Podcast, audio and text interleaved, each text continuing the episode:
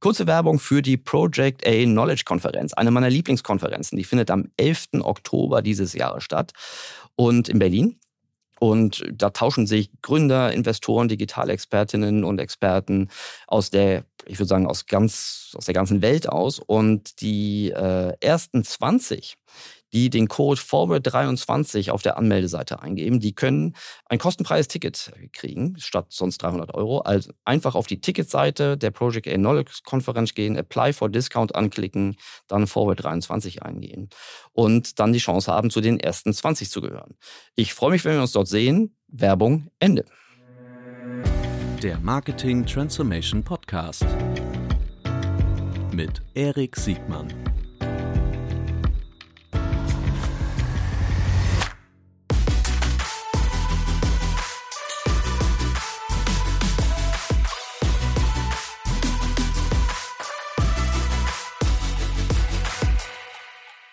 Die heutige Folge habe ich mit Sarah Müller von Solar auf der K5 aufgezeichnet. Sarah hat dargestellt, wie der Lead-Generierungsprozess bei Solar funktioniert und wie man hochpreisige, komplexe Produkte online verkauft. Ich wünsche euch viel Spaß. Super. Jetzt wisst ihr alle, worum es geht. Ähm, wir kennen uns ähm, aus einer anderen Gelegenheit. Ähm, ich fand das super spannend, mit dir zu sprechen, obwohl du ja im klassischen Sinne keine E-Commerce Kistenschieberin bist, sondern du machst ein hochkomplexes Direct-to-Consumer-Geschäft, äh, super komplex an Endkunden mit einer hohen äh, erklärungsbedürftigen Warengruppe. Äh, aber erzähl doch mal kurz, äh, was macht Solar und warum ist das so besonders spannend? Ja, freue mich auch, dass ich hier sein kann. Was macht Solar? Du sagst kein klassisches E-Commerce, aber am Ende des Tages machen wir Solaranlagen im E-Commerce. Also wir helfen Hausbesitzenden zur eigenen Solaranlage zu kommen und alles, was man digitalisieren kann, das digitalisieren wir. Also wirklich die Vorqualifizierung, die Konfiguration, die Planung. Klar, am Ende passiert offline, dass noch jemand aufs Dach kommt und die Anlage montiert, aber bis dahin versuchen wir alles zu digitalisieren und es eben den Endkonsumenten möglichst einfach zu machen, ihre eigene Solarlösung zu finden. Hm. Ich glaube, deine Branche hatte schon vor Corona Herausforderungen, was äh, äh, die Supply Chain anging. Ähm, es gab dann, glaube ich, konjunkturfördernde Maßnahmen für euch, was die Förderung angeht. Und da gab es auch wieder ein hartes Erwecken. Das muss ja marketingtechnisch irgendwie ein Albtraum gewesen sein mit ja. War eine Achterbahn, ja, ja. kann man, glaube ich, so sagen. Und der Wettbewerb ist ja auch sehr stark, ne? Genau, wir haben einen starken Wettbewerb, gerade im Digitalbereich, weil ich glaube, klar haben wir den Luxus. Einmal der Markt wächst, mhm. also mehr und mehr und mehr Hausbesitzende wollen erneuerbare Energien, wollen Solar. Aber wir haben eben auch noch den Vorteil, ne, dass bei uns das ganze Thema digital eigentlich erst losgeht. Also mhm. bisher gehen die meisten noch zu ihrem lokalen Installateur direkt zu Hause. Und das ist für uns der eigentliche Wettbewerb, ne? zu sagen, wie schaffen wir es, dass die Leute, du hast es gesagt, unser durchschnittlicher Warenkorb ist 25.000 Euro. Also wie schaffen wir es, dass die Leute das bei uns digital kaufen, ohne dass wir eigentlich jemals bei ihnen auf dem Sofa gesessen haben und ihnen das Ding persönlich verkauft haben. 25.000 Euro Warenkorbwert. Ich glaube, damit gehörst du ganz bestimmt eher zum oberen Zehntel der Warenkörbe. Ähm, wie, wie lange bist du schon dabei? Du hast das ja praktisch mit aufgebaut, was die, was die Customer Acquisition Engine angeht und aber auch das Retention-Geschäft. Ähm, was waren so deine größten Learnings? Äh, hast du dir das aus dem B2B abgeguckt, wie man, wie man solche Warenkörbe wirklich generiert? Aber wie hast du das, wie hast du das designt? Also genau, ich bin seit zweieinhalb Jahren da. Wir sind Venture Capital finanziert. Das heißt, ich bin eigentlich gekommen nach der Series B, also als dann auch Geld da war für Marketing und Sales und habe dann eben einmal die ganze Customer Journey aufgebaut. Also wirklich von Marke über Marketing, über Pre-Sales, Sales, After Sales, einmal den Funnel und ja, wenn du so willst, komme ich aus dem auch B2B, B2C-Geschäft. Ähm, ich habe vorher Konunu gemacht. Mhm. Das heißt, weiß natürlich auch da relativ hohe Warenkörbe und eben die es am Ende bezahlen, sind die Personaler da draußen, also B2B-Geschäft und habe mir viel angeguckt, was glaube ich ähnlich ist. Das eine ist, Vertrauen ist bei uns eben unglaublich wichtig. Also jede Marktforschung, die wir machen, was ist das relevante Kriterium beim Auswahl von einem Solaranbieter? Kann ich dem vertrauen? Sind die Produkte qualitativ hochwertig? Glaube ich einfach, dass die Anlage die nächsten 30 Jahre überlebt? Ja oder nein? Also viel in Vertrauen investiert und zum anderen eben wirklich aber auch die Customer Journey optimiert. Ähm, wir haben einen relativ langen Sales Cycle, ist hier wahrscheinlich auch anders. Äh, bei uns ist der im Schnitt vom ersten Termin zu Sale 25 Tage, weil natürlich die Leute sich bei uns in der Regel noch zwei Wettbewerbsangebote holen und überlegen und nochmal mit ihrer Tatsächlich haben wir 80 Prozent Männer als Kunden, insofern schon dann am Ende nochmal mit der anderen Entscheiderin im Haushalt reden und da halt wirklich geguckt, ne, wie können wir Step für Step für Step den Funnel optimieren, sicherstellen, dass wir die Kundin nicht verlieren und dass wir ihnen aber eben bei diesem Erstmalkauf, also die meisten machen das ja zum ersten Mal, halt auch wirklich möglichst viel Transparenz und Sicherheit geben. Ich bin sicher, da kann, können viele, die höhere Warenkörbe oder Erklärungsbedürftige und oder erklärungsbedürftige Produkte haben, äh, sich viel von abgucken. Vielleicht mal so ganz äh, übergreifend, was ist so der, der häufigste Einstieg für euch in die Customer Journey? Und wirklich, also ist die Suche oder macht ihr bedarfsweckend? Seid ihr eher wirklich bedarfsweckend unterwegs? Kannst du uns so ungefähr sagen, wieso der Split eurer Marketingmaßnahmen von oben nach unten ist am besten? Mhm. Also der größte Kanal ist bei uns tatsächlich Search. Mhm. Und das ist auch im letzten Jahr nochmal total durch die Decke gegangen. Also vielleicht auch, äh, damit ihr euch das mal vorstellen könnt.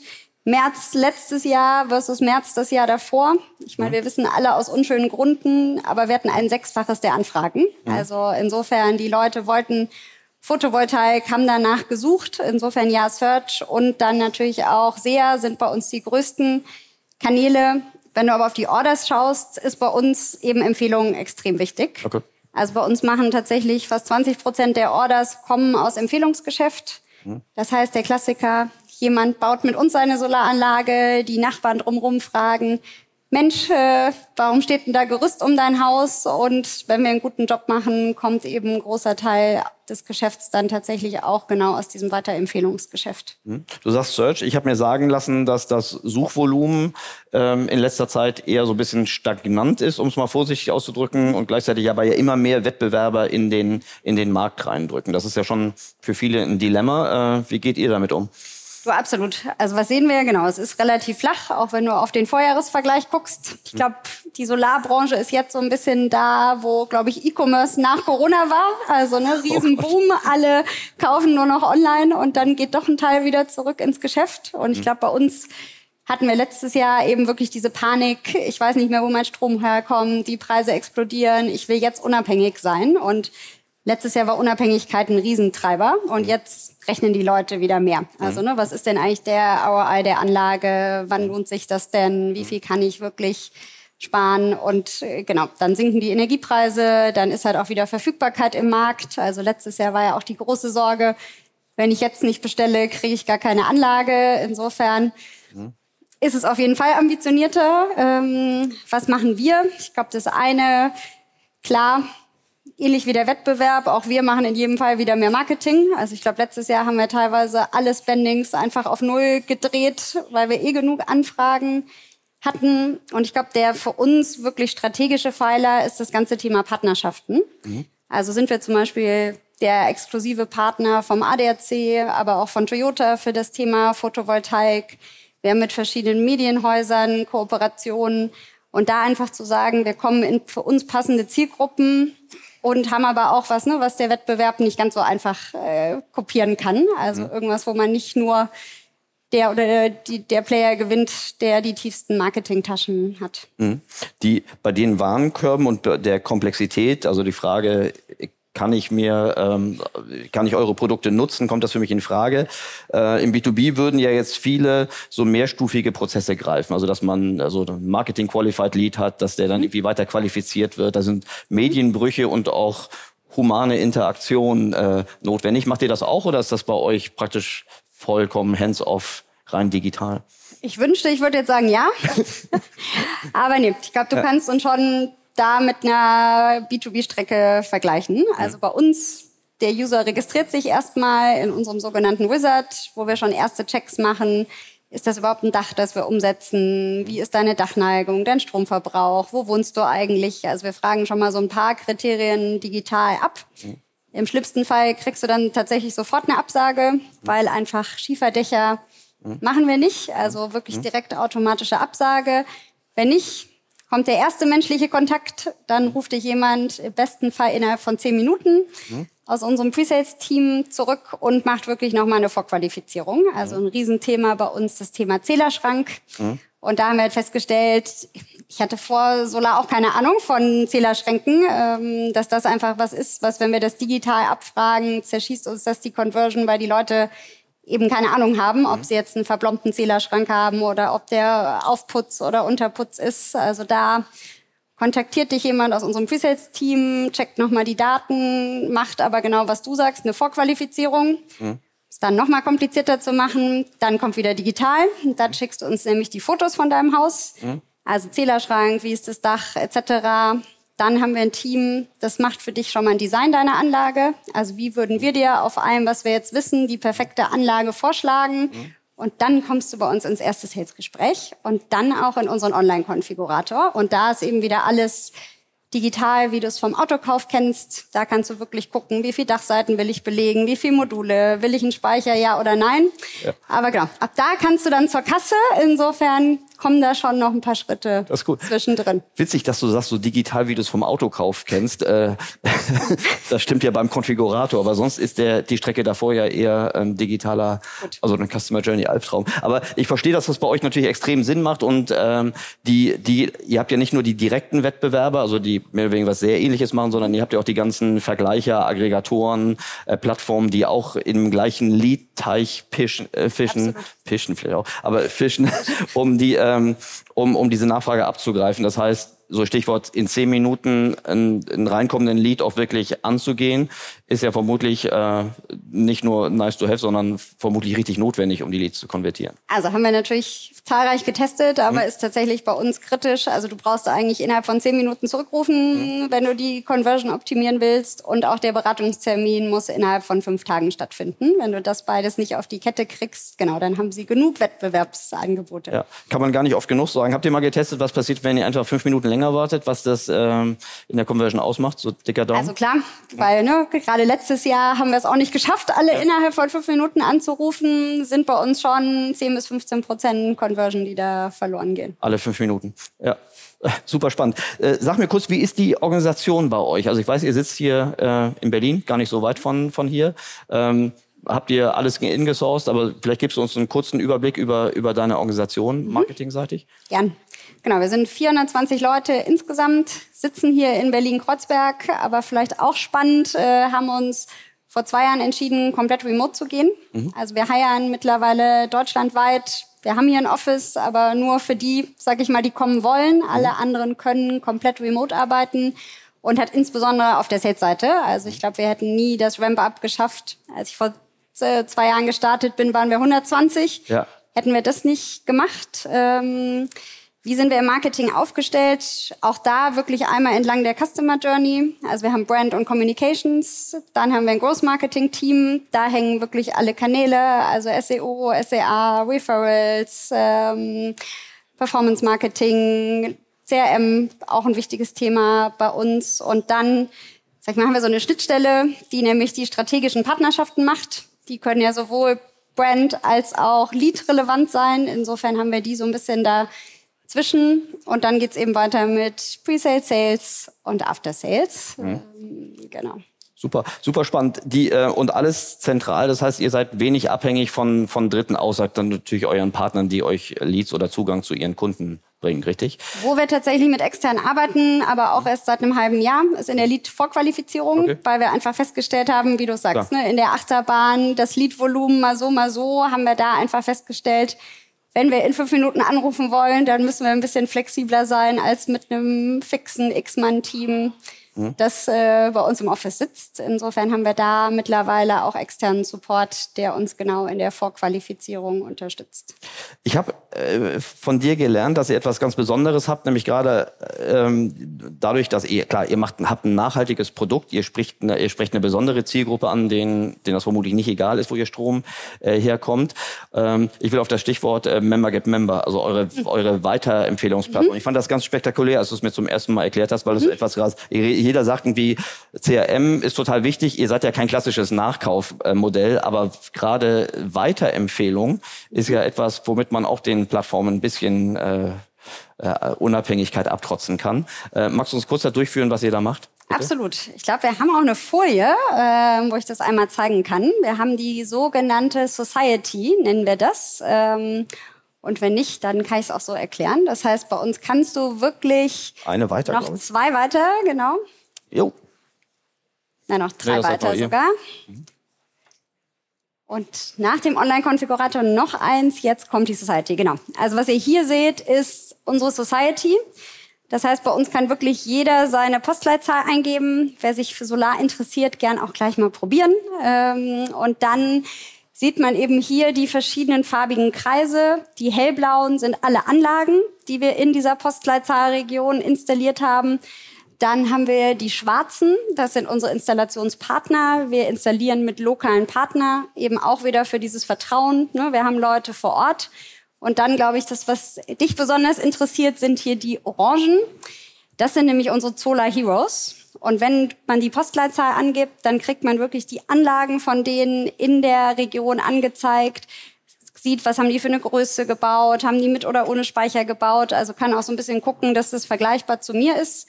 Und dann kann man gleich einen Rückruf anfordern. Und das sind wirklich Leute, die haben ihre Solaranlage mit uns gebaut und geben komplett unabhängig davon dann eine ehrliche Einschätzung, wie das so gelaufen ist, wie es ihnen jetzt mit der Solaranlage geht. Und äh, für uns natürlich auch auf dem Vertrauensthema extrem wichtig. Das, äh, ich finde das spektakulär, weil das einfach so der, der nächste Level zur Bewertung ist. Äh, also nicht einfach nur anonym oder teilanonym zu bewerten, sondern sich praktisch offen hinstellen und als äh, Promoter ranzugehen. Ihr incentiviert das verhältnismäßig moderat, oder? Oder incentiviert ihr genau. das überhaupt? Also die können sich am Ende aussuchen, einen Gutschein oder sie können es auch spenden. Ja. Ähm, wir unterstützen da ein Solaranlagenprojekt in Bangladesch, mhm. wo dann Familien einfach mit einem Solarpanel abends Strom mhm. haben. Das können die sich aussuchen, genau. Aber mit 200 Euro kriegen die dafür. Okay. Also, aber das ist jetzt kein Grund dafür, würde ich jetzt, also weiß ich nicht, aber das, vermutlich wird man sich praktisch nicht seine Überzeugung verraten für die 200 Euro.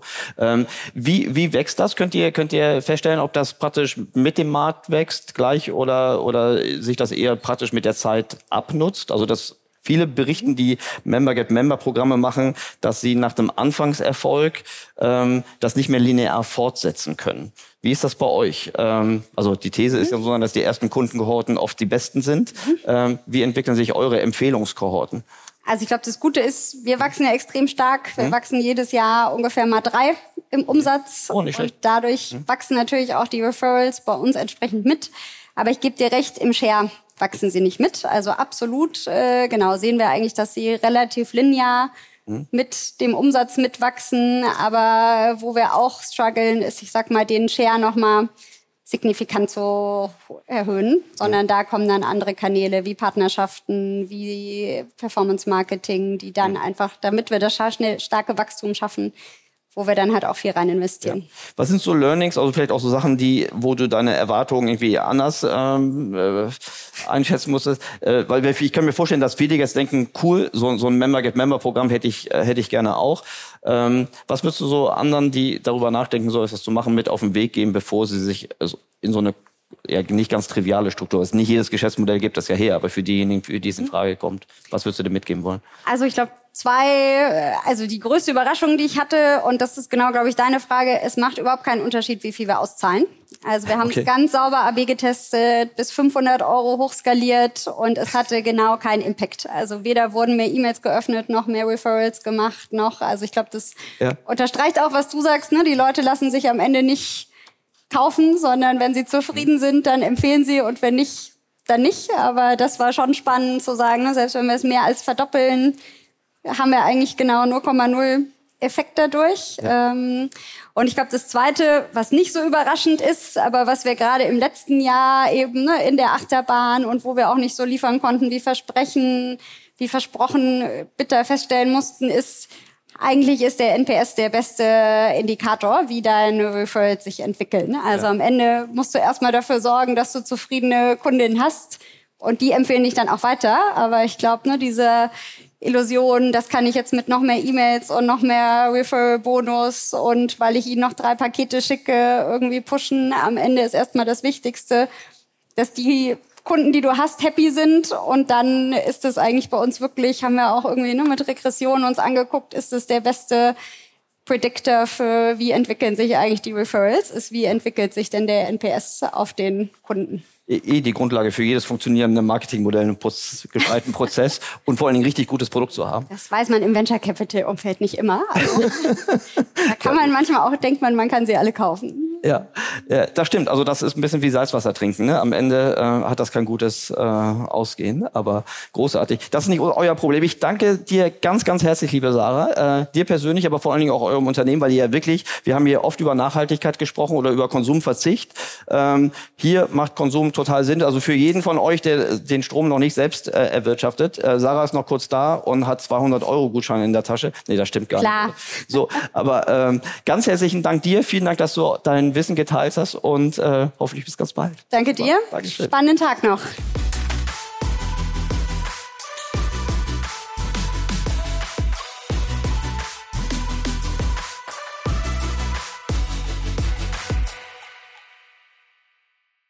Dieser Podcast wird produziert von Podstars bei OMR.